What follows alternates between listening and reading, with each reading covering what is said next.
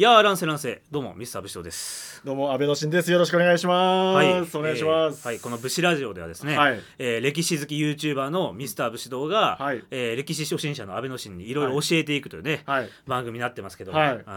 まあ、今回は「鎌倉殿の13人」の最終回をね、はい。見てくれたということで、見ました、まあ、その感想を喋りたいんですが、はいはいはいはい。まあその前にちょっと一杯飲んでよ。え？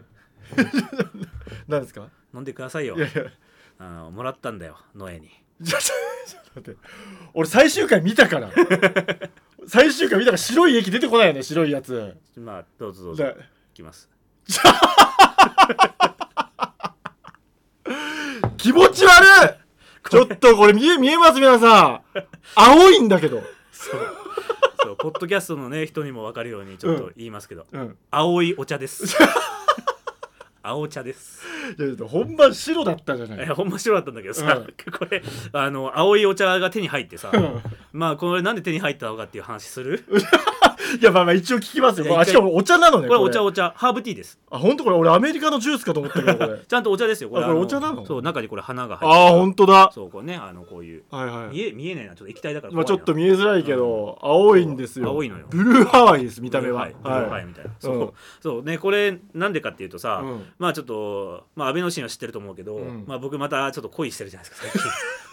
はい。恋してるじゃないですか。恋してますねはい。そうそう。でその、まあこの前ねまあ片思いなんだけど、はいまあ、ちょっとしたプレゼントをね、はいはい。送ろうかなと思って、はいはい。まああの丸いをこう回ってたんですわ、はいはいはい。うん、でなんかいいのないかなと思った時に、うんあの最終的に、うん。あのハンドクリームをプレゼントしてあげたんですけど。あいいですね。そうそう。ハンドクリーム女性人気だから。そうです、ん。でもそのハンドクリームにたどり着く前に先に俺これを見つけちゃって、ああはそう。なんかハーブハーブ屋さんみたいなのがあったの。いはいはいはいはい。で珍しいなと思ってあそんなんあんのかと思って、女の子ってそういうの好きなのかなとかって見てたら、はいはいはい。そこの店員のおばさんにうん。すごい営業をされて「うん。あのどうですか?」みたいな「ちょっと飲んでみてくださいよ」とか言って、でうん。いっぱい試飲できるからっていうので,、うん。でこれは目にいいとかこれは脳にいいとか、うん。あの血管にいいとか、はいろいろ言われて、うん。でこういろいろ飲んでたのよ。うん。でまあ飲んじゃったからにはさ買わないのもと思って、うん。で別にそこまで高価なもんじゃないし、うん。うんじゃあ分かりましたって言って、うん。でなんかこのじゃあこの青いやつください。これ美味しかったのよ実際飲んで、うん。一番美味しかったから、はいはい。じゃあこの青いやつくださいって言って、うん。で買ったんですよね、で最初はこれをプレゼントしようかなと思ってたんだけど、うん。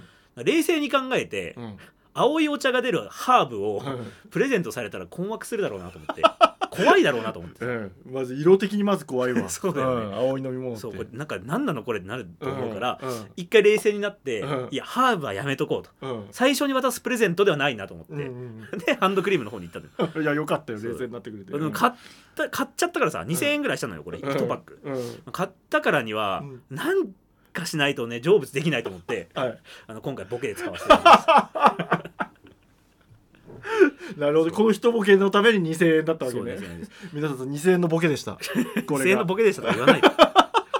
で でもこれ本当はい。にちょっと匂い嗅いでほしいんだけど結構ね、きついのよ。うわおこれ何？変な匂いするでしょ？変な匂いするなんかね。あの美味しくないお吸い物の匂いがする。全然美味しくない。じゃあ味は大丈夫なんだけどね、うん。匂いが結構やばいから、うん。あの鎌倉殿でもさ、うん。あの毒がみんな「うえ変な匂いする」みたいな、言ってたね。そう言ってたからさ、うん。ちょっとなんかそれもこうねうん。なんかこう思い出させるようなうん。すごい匂いするんでちょっと、ああれやばいちょっと口がしびしびれてくる。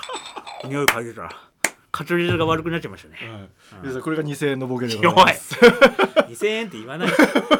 もう2000円のボケとか言われたらさ高いのか安いのかよく分かんない。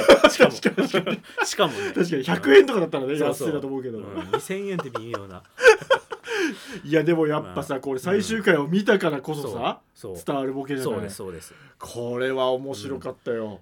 え今まで一回も見たことなかったでしょ？鎌倉殿の13人。そうあの第1回でも言ったけどあうん。の子供の時はいはいはい。小1小2ぐらいの時に秀吉毛利そうそうそう元就とかを見たぐらいうんであの本当に大人になってからは一回も見てなかった。見てなくて鎌倉殿の13人さえも見てなくて見てなくて。最終話だけ見たってことそう。そんな人あんまいないでしょ？かなりの貴重なサンプルだと思うよ俺。確か大河ドラマ確かに。40さ8回やってるドラマのうん。最終話だけ見に来るやつって 何それってなるじゃん。もうなんかねうん。9回裏のさうん。最後の三振だけさうん。あのチケット払って東京ドーム来ましたみたいなさ 変なやつじゃん。にいやそうそうよ。そうよ。しかも佐伯さん野球ってさ最後だけでも見どころあったりするじゃうん。ん。だからいいけどうん。本当にドラマってもう一からさずっと見ててのつながりなのに最後だけ見たから。えでも話わけわかんなかったんじゃないじゃん。あ確かにねわあうん。のここがどうだったんだって想像した部分もあったんだけどでも逆にあの第1回のラジオでうんいろいろ教えてもらああそうだったじゃんね俺がね、うん。だからあこれがこの部分なのかとかはい思いながら見れたからすんごい良かった部分もああよかった。あっためちゃくちゃ良かった。ねあの見てる人も第1回のラジオを聞いた後に見たらいいんじゃないかなと思そういううことね。思いながら見たしあとやっぱさあの第2回あ第2回っていうか来年？うん。のやつ MJ でしょあそう MJ そうそうそびっくりしたねいやあれは俺もびっくりした。あやっぱそうなんそだ最初から見てた人もびっくりしたんいだやあれはびっくりしたと思うよあーなかったんだああいうの別に。そうまあ今までね三谷さんは結構そういう仕掛けを入れてきたりとかするのよ、うんうんうん。あのー前回のそのえっ、と真田丸の時に、うん。その井伊直隆っていう井伊家の武将を見て、うん。彼らにも物語があるはずだとか言って、うん。でその井伊直隆の一族の話が次の話だったりみたいな、はいはいはい。ちょっとそういうことを言ったりとかすることがあったりとか。まあ、あとはそのこと秀吉もさ、うん。確か一番最後に、うん。その秀吉が全部終わった後に、うん。来年の毛利元就もよろしくねみたいな、はいはいはいなんかメタなことを言って去っていくみたいな そういうのあったりとかしたんだけど、はいはいはいはい。ああいうってがっつりお話の中に次の主人公が出てくるっていうのは、うん。多分初めてだと思うよ。はあそうそうなんだ。そうなんですあれはめちゃくちゃ面白い仕掛けだったよね。ね。しかも「吾妻鏡」を読んでるっていう。そうだからこれはうん。その知識を知ってたからさ、うん。あーってなったでしょ。なった。何も知らなかったらさ、えうん。なんで家康がその読んでんのっていう話になると思うんだけど。そうなのよ。そう。ちゃんとそのね家康が「吾妻鏡」で学んで江戸幕府作ったよって知識があるとさ、うん。あーすごいってなるわけ。なった。第1回でもその話したじゃない、ねうん。だからだあの次松潤がやるっていうのは知ってたけど、その「吾妻鏡」読んでるだったら、うん。なんか設定で無理やりやってんのかなとか思っちゃうか,、もしんないけど、ん。実際に読んでたって話を聞いたから、そうそうそああすごい面白い演出だなと思って、ね。最初から掴まれましたうよ。おーい心やいややっぱそこは三谷さんすごいね。やっぱそこすごいとこなんだね、うんやっぱね。すごいなと思ってね松潤を、だから最終話だけ見る人にもちゃんと ちゃんと響くね。そうだから来年だから来もしかしたらもいいかもね。その来年、うん。家康を見ようと思っててその松潤ファンとかではい家康見ようと思ってて、うん。なんかとりあえず最終回だけ見てみっかみたいな感じでうん。見た人ももしかしたらいたかもしれないから、うん。そういった意味ではね確かうん。に良かったかもしれないですね。そうだね、いやだから本当にね俺なんで1話から47話見てねえんだと思いながらや本当ですよ。見て見ちゃった。うん、あのスマホ片手にさ、はいはい。あの人間関係の 調べながらね。そう関係図が出てるじゃん、はいはいはいあれを見ながらああそっかこの人この役かみたいな、はいはいはい。で坂口健太郎はやっぱりきうんやす時？聞いてた通りなんか優しそうなキャラクターなんだなとか思いながら見て、あれあんなにね食い入るように見たの初めてですよ大河ドラマを、いやーちょっとねさすがに今から49全部見るのしんどいと思うから、うん。あの総集編がね、うん、えー、と29日木曜日にやるんであもう決まってるんだ。決まってる決まってる、はいはいはい。もう仕事がもし休みであれば見てほしいですね。あ見ます見ます、うんまあ、つけっぱなしにテレビつけっぱなしにしながら、うん。まあ、なんかしててもらったりとかね、はいはいうんいいと思いますよ。ああいいわ、うん。絶対見る。ぜひお願いします。最後だけであんだけ面白かったわけよ、うん。だからなんでこうなったのかっていうのがうん。1から47でそうそうそうそうそう。あるわけでしょ。そうですそそうです。れは見るの楽しみっすうね、ん。いや皆さんとうん。武士はこう、ま、毎話毎話こういうことをやっそうてきたわけやってきて、うん。その1年の終わりだからさ、うん。いや感慨深かったね。ああ、うん。そうなんだ。まあ、なんかその最初見た時最終回見た時は、うん。もう最後のさ終わり方が衝撃だったから、うんうん。ああここで終わっちゃうのみたいな。うんうん。そう。なんか勝手なイメージだと、うん。まあ義時死にました。主人公まあ死ぬの分かってるから、うん。義時死にました。でうん。泰時が後を継いで、うん。うん。えー完璧な鎌倉幕府作っていくぞみたいな、うん。俺たちの戦いこれからだみたいな感じで終わんのかなって勝手に思ってたんで、うんうんうん。そしたらもうね義時が死んだところでパッと終わったから、うん。おおってなって。ああそそうでそこはちょっと放心状態だったのよその時は、うんうんうん。でもその次の日に解説動画作るのにね、うん。作ってて、うん。ああこれでもう鎌倉殿の話解説することなくなるんだとか思ったら、うんうん。もういろんなものが込み上げてきてさはあ泣きそうになっちゃいましたね。はいはいはいはい。いや見ましたよあの最後の。うん。えーと最後の解説あ解説も？あありがとうございます。あれももちろん見ましたけど、でも最後 あの動画も感動的なねそうね。終わりだったよね。そうね、ん。もう一年間ありがとうございましたっていうね。いやーこれはね来年ね、うん。もう絶対見ますから一から。そう。これがうんなん。かその1年うん。間追いかけてさ、うん。もう1年間ずっとその毎週追いかけてくるっていうのが、うんなんかねこうやっぱ他のドラマだとあんまないというか、うん。映画とかドラマでは味わえないちょっと違った？うん。なんかこう生活に根付いただからうん。誰か知り合いというか友達のなんか一生を見たみたいなさ、うん。知り合いの一生を見ましたみたいな、うん。なんかちょっとその人生を追体験するみたいな、はいはいはい。不思議な感覚になって、うん。やっぱ他のドラマだと味わえない特別なうん。感情をね持てるんですね、この1年間見て最終回行くと、なるほどね。そう。そっか思い入れもあるからね。そう思い入れもあるし、あーなるほどこれはね大河でしか多分今はなかなか味わえないと思うんで、うんうんうん。ぜひねちちょっとねいやー。来年は1話からね見てもらって。めちゃくちゃ楽しみ。そう。絶対見ます、うん。あとやっぱさこの大河だから、うん。この喋り方とかがこう小学校の時のね記憶で止まってるから、うん。はいはいはい。そう喋り方。要は昔の喋り方じゃん、うんだからそれでもねなんか入りづらいんだろうなって勝手に思ってたのよ、うんうん。でもさ普通に 今ね今を同年代の俳優さんとかさもう当然知ってるうんうん。俳優さん出てるから、もう感想として普通にドラマとしても面白いし、そうだね。結構なんていうの本当に笑えるというか、うんうん笑いの部分も結構ああったりすそうそう三るんだ谷さんはねかなり入れてる方。あ入れてる方だそう入れてる方。まあでもね他の大河でもそういうコメディシーンがちょこちょこ入ってるとかはあるんだけど、うん。で特にその三谷さんはその喋り言葉をね、うん。あの現代語に近い言葉でやってるから、うんまあ、たまにその「ござる」みたいなことは出るけど、うん。まあでも基本的には俺らが使ってるような言葉でやるんで、うん。まあ、見やすいんだよね、うん。ううんん。なんかそれに対して、うん。そのあのね文句言う人もいんのよ、うん時代劇なのになんで現代語で喋ってんだこいつらみたいな、ああなるほど、もっとじ時代劇っぽい言葉遣いしろよみたいなこと言う人もいいんだけど、はいはいはい。でも実際実は、うん。その鎌倉時代の言葉と今の言葉って全然違うから、うんうん発音も違うし、はいはいはい、うん喋り方も違うしね、そのうん。なんとかに候とかさ、うんうん。言ってたらもうわけわかんないじゃん。そうだうん。ね、でそう考えると、うん。でしかもまあ厳密に言ったらその手紙とかからはある程度わかるけど、うん。当時はまあ漢文って言って漢字だけでね、あうん。のつ文章を作ったりとかもしてるし、うん。実際そのちね例えば地方にいた人と今日の人はちょっとまた喋り方も違うだろうから、わかんないわけよ。うん。まあ言語学で研究はされてはいるけど、完全に再現したら多分うん。何言ってるかわかんない。はいはいはいはい。うん。その例えばハヒフヘホって俺は普通に言うけどさ、うん。ハヒフヘホって。うんこれってあの江戸時代以降なんだよね日本人があそうなんだ。発音できるようになったのってハヒフヘホ？そう。へえ。実はハヒフヘホってすごい難しい発音らしくて日本人うんにとって、うん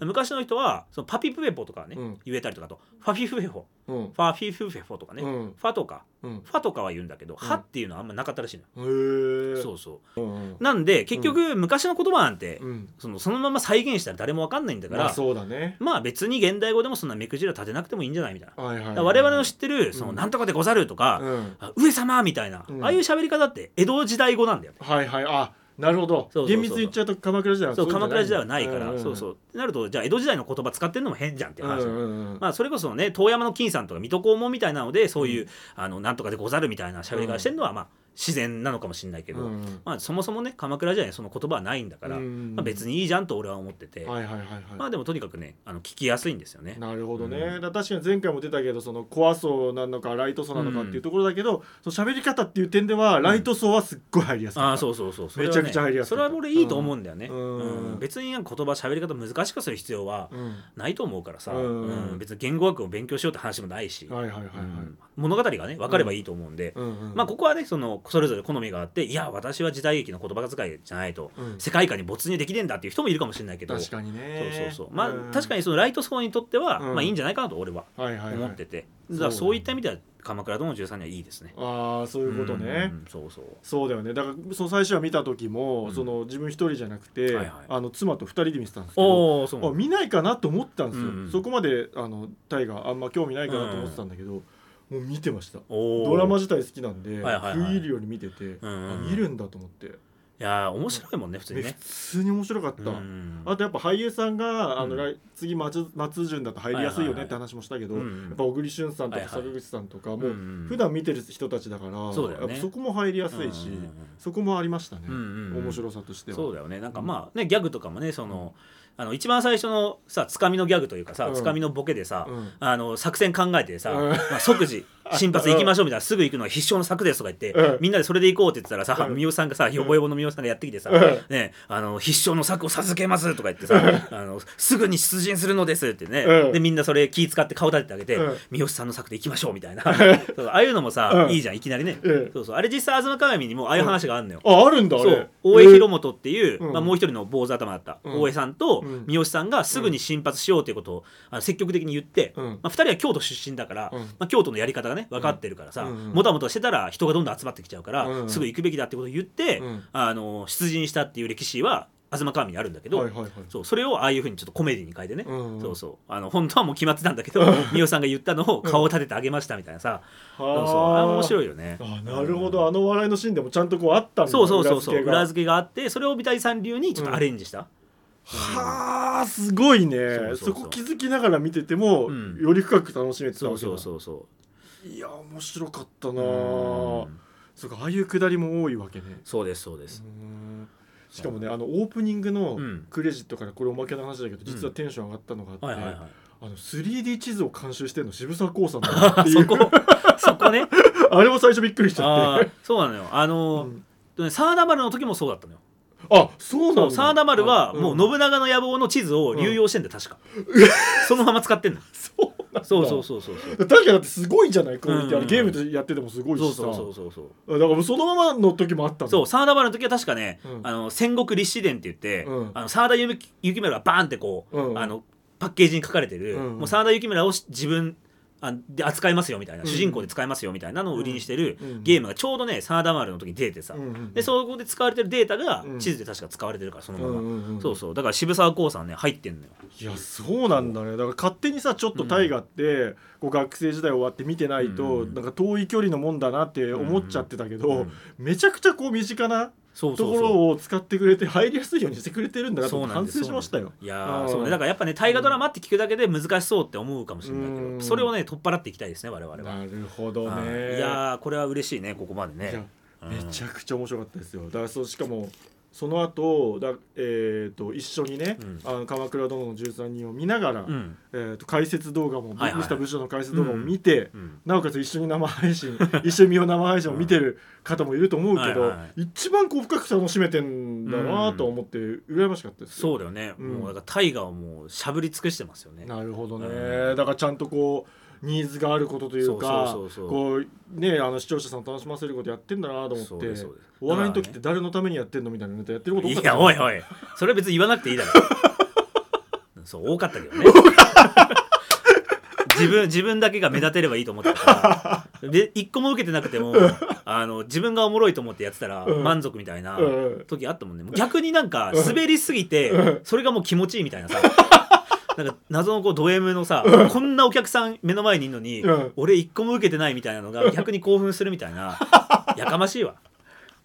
すいません。それでもやってたんだよ誰か笑わそうと思って。ちゃんとやって一生懸命やってたんだけど。まあでも本当にね、うん。だから今うんやってるのはさ、うん。本当にそれこそあのねスポーツ見てさサッカーとかさ、野球とか見てさ、うん。で次の日にその試合結果の新聞とか読んだりとかしてさ、うん。でその解説読んでさ、うん。でそこからまたあのツイッターとかで感想見てさ、うん。であの2チャンネルとかでさ、うん。まあ、2チャンネル今ないかもしれないけど、うん。なんかねそういうあの選手が良かったとかさ、うん。こいつが先般だとか言ってさ、うん。送ったりするんじゃん、うん。だからそういうもうその試合だけうん。じゃなくてその周りも今コンテンツになってるわけじゃん、うん。スポーツプロスポーツって。そうだね。そうだったら大河ドラマだってね、うん。そうやっちゃったらいいんだって俺は思ってるんで、はいはいはい。もうねあの皆さんをどっぷりも引きずり込みますよ私、いやーこれは引きずり込まれるわ、うん。であと一個思ったのが、はい。その大河見て、うん。えー、と一緒に見よう生配信で、はいはい。こう同時進行で一緒に見るって言ってるでしょ、で解説動画で、うん。言うたらこうドラマ見終わった後のうん。エンタメやってるでしょ、はいはい前夜祭みたいのってややんないの？ああ確かに。今やってないですね。今回武士ラジオが、うん。俺の場合前夜祭になれたあわあそうかそうか。けそれがあったおかげでなるほどね。楽しめたっていう部分もあるわけですよ、うんうんうんうん。まあでもね実際のドラマはこう先に読みはできないからさ、うんな難しい部分もあるのかもしれないけど割とね本番と、うん。あと後夜祭楽しくて、前夜祭もあっていいんじゃないの？って思ったんですけどいやー。そこどうすか？いや実はそれもちょっと考えてるんですよ、お考えてた。そう考えてる。まあ、っていうのも、うん。あのーまあ他にね多分やってるチャンネルもあるかもしれないんだけど、うん。あの一応ね大河ドラマってそのガイドブック出てるんですよ。はいはいはい。でガイドブックが出て大体この回数でこういう話しますみたいな、うんまあ、具体的なことは書かれてないんだけど、うん。あらすじざっくり紹介されてるものがあるのよ、うん。うんまあ、今こういうふうに脚本もできてて、うん。第30回で、えー誰々がこうなるとかね、うんうんうん。っていうのが出てるのがあって、まあ、うん。ネタバレになっちゃうからなるべく俺は見ないようにはしてんだけど、うん。まあでもタイトルだけ見たら大体この時何があるかっていうのが分かるから、うん。で鎌倉殿に関しては、うん。僕がそもそもうん。鎌倉時代そこまで詳しくなかったのよ、はいはいはい。まあ、当然その歴史好きとして鎌倉時代のことを通史では知ってたけどね、うん。あの頼朝がいて清盛がいてみたいな。はいはい。ことは知ってたけど、うん。詳しいことは知らなかったから、うん。まあ、正直勉強して追いかけるので、うん。いっぱいいっぱいだったんです。はいはいはいはい。でも、うん。来年はもう戦国話の、うん。もう18番お箱ですよ。確かにもうホームのフィールドだよね。そうです。もううん。戦国時代のことだったら、うん。まあ、分かんないことないとか言うと、うん。あのまたマウント取られちゃうんで、うん。もちろん分かんないこともいっぱいある。知ってることしか分かんないけど、はいはいはい。でも鎌倉に比べたら俺めちゃめちゃ詳しいんで、はいはいはいはい。大体その何が起こるかって分かるわけよ、はいはい予想もつくから、うんあの前夜祭可能だなと思っててなるほどなるほど。ちょっとそれはね、うん。あのやっちゃおうかなとは思ってます。おおいやいいじゃないですか、そうか前夜祭やるのにはね前提としてそうか知識がそうそうそうそう深い結構ないと難しいもんね。そうだから鎌倉の時は鎌倉ドームでお話を見て、うん。なるほどこういうことがあったのかと、うん。で、まあ、分かってることは喋れるけどその場で、うん。分かんないことはその夜のうちに調べて、はいはい。次の朝で解説するみたいなうんうんうんことをやってたんで、うん。でも今度は、うん。多分分かんないことそんなにないから、うん。特に家康なんか有名だし、はいはいはい、うん、なんで、うん。もう事前にあのやるということはできると思う、はいはい。まあ、だから何も知らないで、うん。まあ、見たいっていう人は、まあ、それはちょっとね、うん。あのカットしてもらうというかね見ずに、まあ、いつも通り月曜日のね、あのこ解説を追いかけてもらって、うんうんまあでもなんか最初にそうやってね知識入れといた方がやっぱ分かるっていうのであれば、うんうん。あえてやるのもありかもしれないですね。えそうだね、うん。まあ、ネタバレとか言わずに、うんうんあくまで歴史のうん。その前提としてこれを知っておくと、うん。この、えー物語がうん。分かるよとかね、このキーワードが分かるよと。桶狭間の戦いだったら、うん。桶狭間の戦いってそもそもどういう理由で起きたのっていうのを知った上でうん。見たら多分もっと面白いと思うから。そうだね。いやマジでおっしゃる通り、うん。前回のラジオでさ結構五成敗式目ってはいうのを結構熱く、教えてもらったじゃない、うんで最後書いてたじゃんああそうね書いてましたね。あれ書いてさ「五成倍敗」っていう文字が書いてあってさ、うんこうあでやっぱテンション上がったもんね。うん。ああなるほどこれかこれが武士道が言ってたやつを書いてしかもちゃんとナレーションも入ったじゃん。こうやってルール作りをしたんだよっていうのが入ってて しかも歴史だからさ、うん。ネタバレとかじゃないじゃん、まあそうそうそう。五世和式目 安時書くんかい事前に言うなよとかは一切もちろん思わないわけ。そうだね。そうそうそう。逆にやっぱこうあの答え合わせというか、うん。うん合ってた気持ちよさうん。の方があったから事前にこうあった方が、うん。うんしかもまあ違ったら違ったで、うん。あこういうふうに描いたんですねでそうそうそうそう。楽しめるし合っててもそ違ってても楽しめるからうんうんいいんじゃないかなと思いますけどね。ね、いやーよかったね。やってよかったですわ。いやうん。本当素晴らしい。いやー他になんかうん。気になったところとかありました、ありましたよそりゃ。うん。あのねえー、とこれごめんなさい。歴史のね単純に勉強不足だったら、うん。あれなんですけどこう義時が、うん。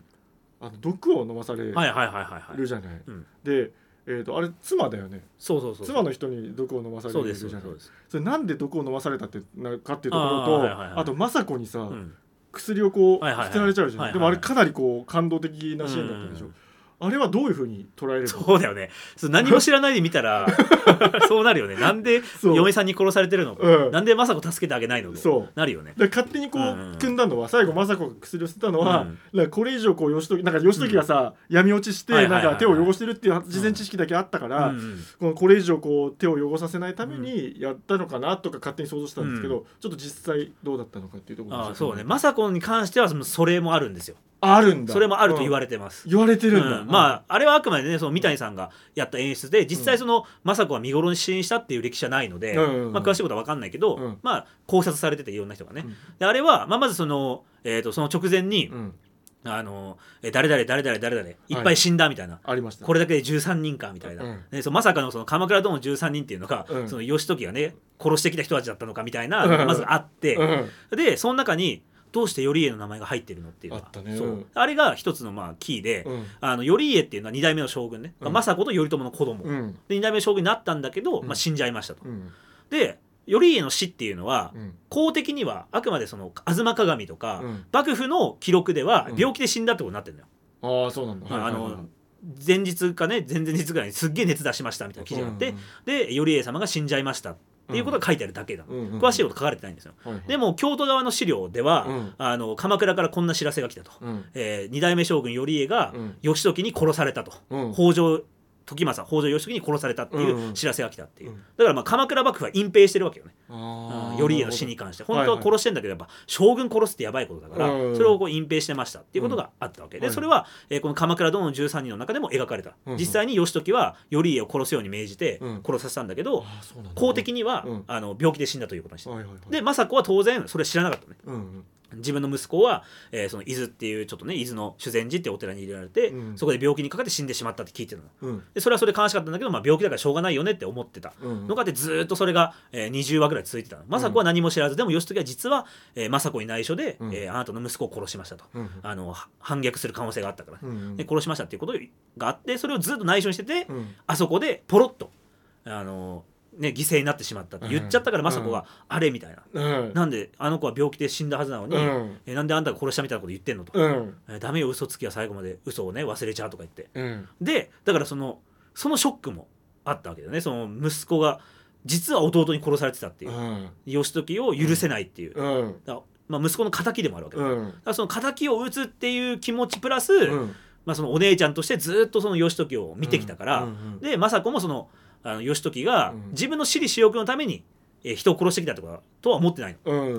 ん。全部その鎌倉幕府がうん。政治的な安定をうん。得て独立国家としてうまくやっていくために、うん。義時は手を汚してきたってことも知ってるから、うん。その複雑な気持ちだったんだろうね。ああなるほど。だから自分の息子を殺したけどでも別にそれを殺したくて殺したわけじゃないと、うん。殺さざるを得なかったんだ。うん。だからなんかすごい苦しいっていうのもあって、うんうんでさらにその義時はねその帝をあの殺さなきゃいけないとか言ってるから、うん。また人殺すの。っていうところで、安倍ちゃんがさっき言ったように、うん。もう楽にしてあげるっていう。もうこれ以上手を汚さないでっていうことで、うん。あの薬をねこぼしたというところがあるわけですよ。ああなるほど。やっぱそうだったんそう。だ深いっしょおもろいっしょ。深い そうそうねめちゃくちゃ深いわ。でもそ それを1話からずっと見てない人間にうん。その表情だけで分からず小池栄子さんもすごいね。いやすごいよね 俺もちょっとびっくりしたそれすぐ読み取れたんだと思って、うん。うんまあちょっとね僕はそう言ってたってもあるとは思うけど、うん。やっぱ演技すごいよね。やっぱそうだようん。ねいや小池栄子さんもねうん。北条のね小栗さんもさ、うん。演技素晴らしいよな。そういや素晴らしかったね。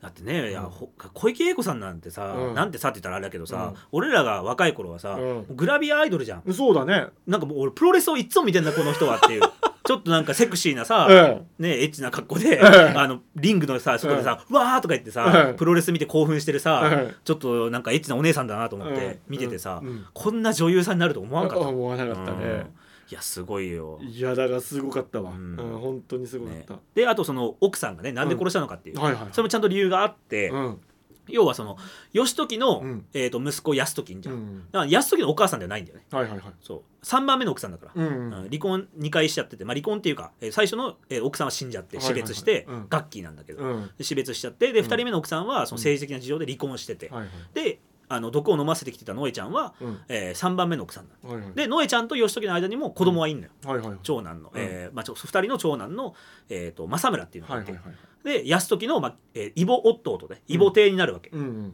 でこの、えー弟を、まあ、義時の後継ぎにしたいのよ、はいはいノエちゃんは。はいはい自分がねうん。お腹痛めて産んだ子だから、うん。で後継ぎにしたいんだけど、うん。でも義時は泰時頼むぞみたいな感じじゃん、はいはいはい。お前に全て託すみたいな感じだから、うん。でそれを前回47回でうん。前回で聞いちゃったんだよね、そうノエちゃんはずっと私の子をね後継ぎにしてくれるんでしょみたいな感じで言ってたんだけど、うん義時があの泰時にうんうんうん「俺の次の執権はお前だ」って言っちゃったの。ああなるほどそれをノエちゃんは聞いてて、うんもううえーってなってたんだよはい前回。っていうのがあって、うんうんでもうノエはうん。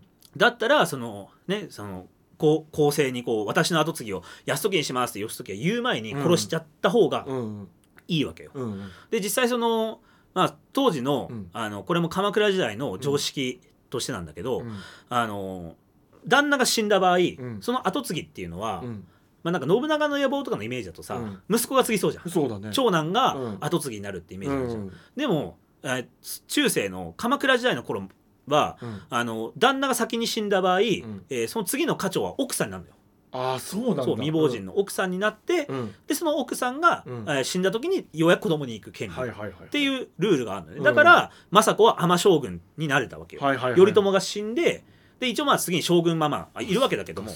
まだ政子生きてるからだから私は権力を持てますよっていうところ、なるほどなるほど。旦那の財産を全部うん。引き継げるのは、奥さんだったわけ、はいはいはい。だから女性の立ち位置がうん。社会的な立場が上なんだよねこの頃って。確かにそうなんだね当時のそうそう多分まあこれも多分研究されてる方はいると思うけど、うん。やっぱり人口少ないからなんか女性ってすごい大事にされてんだろうなっていう感じはするんだよね。なんかイメージ的に、はいはいはい。まあ、戦国時代ぐらいになってくるともう土地の奪い合いじゃん、うん。でもまだこの頃でどんどん開墾していこうぜみたいなうん。感じだから、うん。あの人口をもっと増やしたいっていうのもあると思うから多分女性に優しかったんじゃないかなみたいな勝手に思ってるんだけどねなるほどなるほど。まあ多分いろんな事情があって女性の力はまだ強くて。はいはいはいで,、えーでやっぱ男の方が先に寿命も短いし、うん。あの戦で死ぬ可能性も高いから、うん。奥さんが継ぐっていうのが常識になってたわけ、はいはいはいはい。そう。なので、うん。えーとそのノエちゃんとしては、うん。夫が死んだら、はいはい。夫の財産自分のものになるから、うんえー、とその次の執権誰にするかっていうのも自分が決めれるわけ。はいはいはいはい。義時が先に決めちゃわなきゃなるほどね。そうそうそう、はいはいはい。だから義時が死んだら、うん。私が北条の課長ですと、うん。北条一族の長ですよと、うん。私の言うことに従いなさい、うん。次の、えー執権は私のこの政村よっていうふうに言ったら、うん。泰時はまあ何も言えなくなっちゃうわけ、はいはいはいはい。当時の常識的には、うんうん。そうだから、えー、ノエは義時を殺して自分の、えー産んだ政村を執権にしたかったっていうのがあった。なるほど。いやそれ事前に知らなかった。え視聴者の皆さんとか知ってたのかな？あ多分それは知ってる。あそれは俺は結構今まで言ってきてるから。そっかそれは当時のルールっていうのは知ってたんだ。あそうそうそう解説してるし、うん。まあそうだね。あとその後に、うん。で結局その義時が死んじゃってでうん。本当に毒で殺されたかどうかは分かんないんだけど、うん。諸説ありなんだけど、実際義時が死んだ後に、うん。そのノエちゃんと政子が、うん。えー次の執権をどどうするか、うん。泰時にするのか政村にするのかで揉めるっていう事件があるんだよ。はいはい。伊賀市事件っていうのがあって、で、まあ、そこでまあノエちゃんは負けちゃって泰時は結局ね政子は泰時プッシュしてるから、うん。あの泰時がね次の執権になるんだけど、だうん。からそのまあこれも諸説あるっちゃある研究中ではあるんだけどやっうんぱその伊賀の方が自分の息子を執権にしたかったっていうのはあるから、ああそうなんだそうなんですよ。いや面白いねだ。からうん家系図見ながら、えなんでこんなえこうなる？みたいな、うんうんノエちゃんが この義時やったところで、もうなんか得あるみたいなふうに思ってたんだけど、そういうルールだったんだ。そうなんですそうなんですよ。なるほどね、うん。そっかそっか。それでこう必死になってたわけね。そうですそうです。なるほどそっかそれで毒飲ませてたのね。そうなんですよ。だからね、ちょっとねもうこの先もね本当は見たかったんだよ。うん。あそこで義時が死んで、うん。政子が泣いててカンってなるのも、うん。うわもう綺麗ってなるじゃん。うん。あここで終わってよかったみたいな。打足が一切ないみたいな、うん。よかったんだけど、うん。やっぱ俺ノエちゃんすごい好きだから、うん。そのノエちゃんがこの後もう一勝負かけるわけじゃん、うん。やっぱり政村を、うん。あの執権にしたいっつって、うん。でそのもう一勝負をかけるところもね見たかったんだよね。あー確かにそれ面白そうだね。そう。だからそこが、まあ、その伊賀伊賀市事件の面白いところで、うん。まあ、結局義時は自分の後継ぎを明確に、うん。そのまあ、自分では決めてたかもしれないけど、うん。あの世間に公表する前に、うん次の執権泰時って言って譲る前に死んじゃったから、うんうん。結局次の後継ぎ同寸の状態で死んで、はいはい。で、えーノエちゃんがいるわけだから、うん。じゃあ私の息子の政村にします。って当然言うわけ。うん。でも政村ってまだ17歳とかなのよ、うんだから何も実績がなくて、うん。周りは不安に思うし逆に泰時はあの上級の欄に戦ってさ、うん。あの宇治川側を越えてね、実際戦でも結果出してるから、みんなの信頼も厚いと。はいはいで政子自身も、うん。えー絶対に次の後継ぎは、えー、泰時だっていうふうに言うんだけど、うん。ただその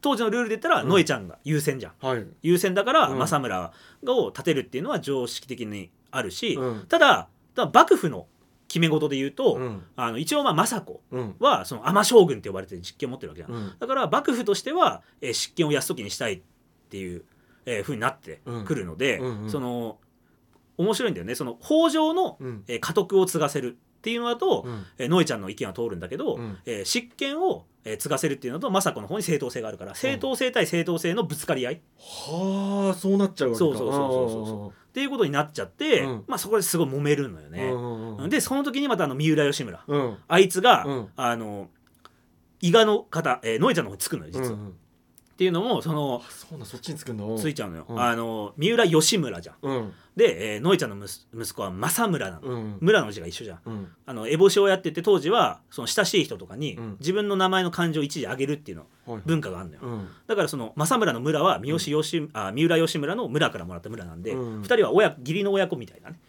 絆があったから、はいはいはいまあ、吉村はそっち側についたっていうふうにも言われてて。でまあそこでまたねそういう権力争いがあるんだけど、うん。それをまた見たかったなと思ってねなるほどね。確かに。それ描いたらもう10話20話 そうそうそうそうそうそう。なのよ。なっちゃうんだね。そう。でもまあそういうのもあるんだよっていうね。だからまあそっからはもう想像になっちゃうけど、はいはいはいはいはい、うん。確かにそれ面白そうだね。そうなんですよ、で今話出ましたけどもう一個気になったポイント、うん、三浦義村ですよ、はいはいはいあの山本浩二さんですよ。あそうそうそうそう。あれでも見てた人は分かるんだろうけど、なんかなんか裏切り者みたいなこう、はいはいはいはい。キャラクターに映ったんだけど、うんうんうんうん。でもこの2人でさこう小栗旬さんと話してて、うん。こう毒飲む飲まないみたいなさ、はいはいはいはい。若干緊張感がある、あのシーンとかあったじゃん、うんあそこはどう見えるのが正しかったのかなっていうのをちょっと教えてほしかった、はいはいはい。そうあれはねその三浦義村のキャラクターがね、なかなか何考えてるかよく分かんない人みたいな感じでずっとあったのよ、でも2人は幼馴染なんだよねああ義時と。義時と。吉村は幼馴染で,、うん。でもう第1話からずっと一緒にいるのよ、うん。うん、でそのまあ作中でも言ってたけど、うん。まあ吉村の方がもともとは家柄も良かったの。はいはいはい。三浦の方が北条よりでかくて、うんうん家柄も良くて、うん。でそこのまあ課長だから、うん。あの能力も高いしね、はいはい本当だったら俺の方が上だったのに、うん。その政子が頼朝と結婚したっていうことで、田舎者のね、うん。で自分よりもいつもそのあの劣ってたお前が、はいはいはい。そのてっぺんに立って、うん。で俺はずっとお前の下にいるっていうね、うん。でずっと悔しかったんだみたいな本音を言うっていう、うんでそれまでその本音を言ったこと一回もなかったの、ああそうなんだ。そうそうそう、ん。ついにここで本音を出したかみたいなね、はいはいはい。っていうところもあって。で、その鎌倉殿の13人はいろんな人たちがその権力争いで次々と消えてった中で、うんうんうん三浦義村は本当にその毎回その誘われるのよみんなから、うんうん。まあ、有力な一族だから、うんうん。俺につかないかみたいな、はいはいでもあの最初はつくって言っときながら、うん土壇場で裏切って義時側につくみたいな感じで生き残ってきた人なの、今までもいっぱい味方を裏切りながら、うん。うんいまあ諸諸生術としてね、うん。生き延びてきたやつなんで、うんうんうんだからあの最後ね戦いの時も、うん。あこれ勝ちそうだなとか言ってね、うん。最初は後ろから攻撃してやるとか言ってたんだけど、うん。まあ結局裏切らずにあそこまで行ったみたいな。はいはいはいはそいう。あそうか。もともとそういうキャラだからああいうムーブになったわけだ。はいはいはいでこれもね多分時間の都合でカットされちゃったと思うんだけど、うん。実はあの上皇様のねうん。後鳥羽上皇の方に弟がいるのよ種吉って。うんうんであのあの弟が言えば多分上皇様出てきてくれるみたいなこと言ったと思うんだけど、うん。弟は上皇様側についてるから、うん。まあそこで通じ合うことがこう通じ合ったの実際ね。うん。うん。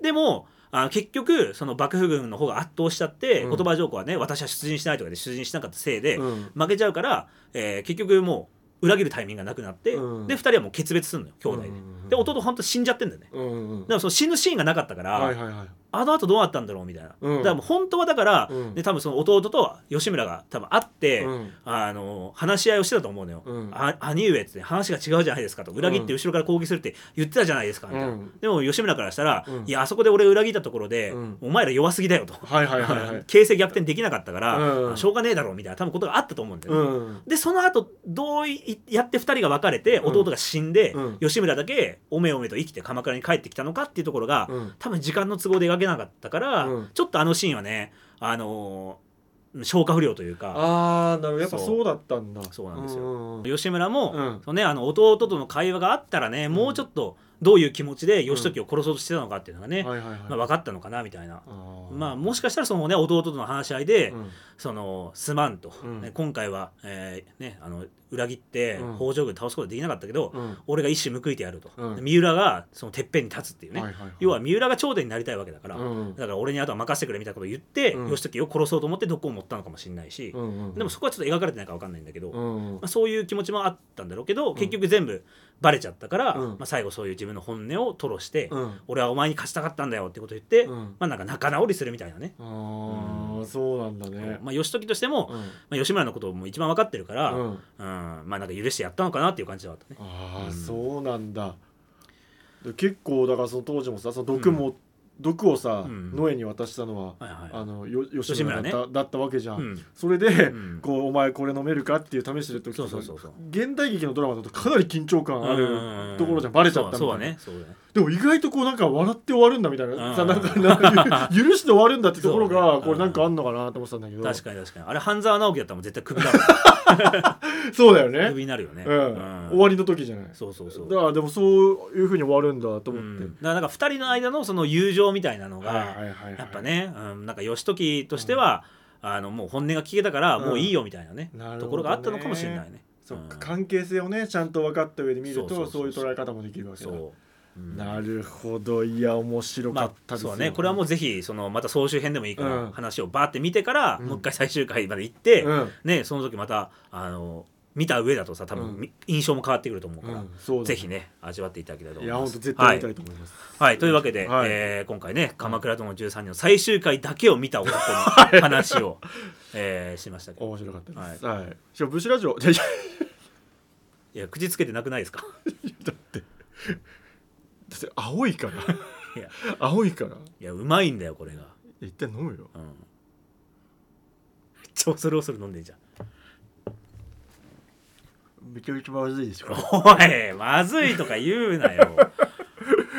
これもう2000はもらっても飲みたくないわこおい2000円かけてまだめちゃめちゃあるんだよこれが。やすいません。100, 100杯分ぐらいあるんだよ。そんな？多分あれすごいもうモリモリでこんこんぐらい買っちゃったからさ。こんなぐらい入ってるやつ。あ本当？多分1か月ぐらい毎日飲めますよみたいなあえやつだとえいやこれはちょっと頑張って。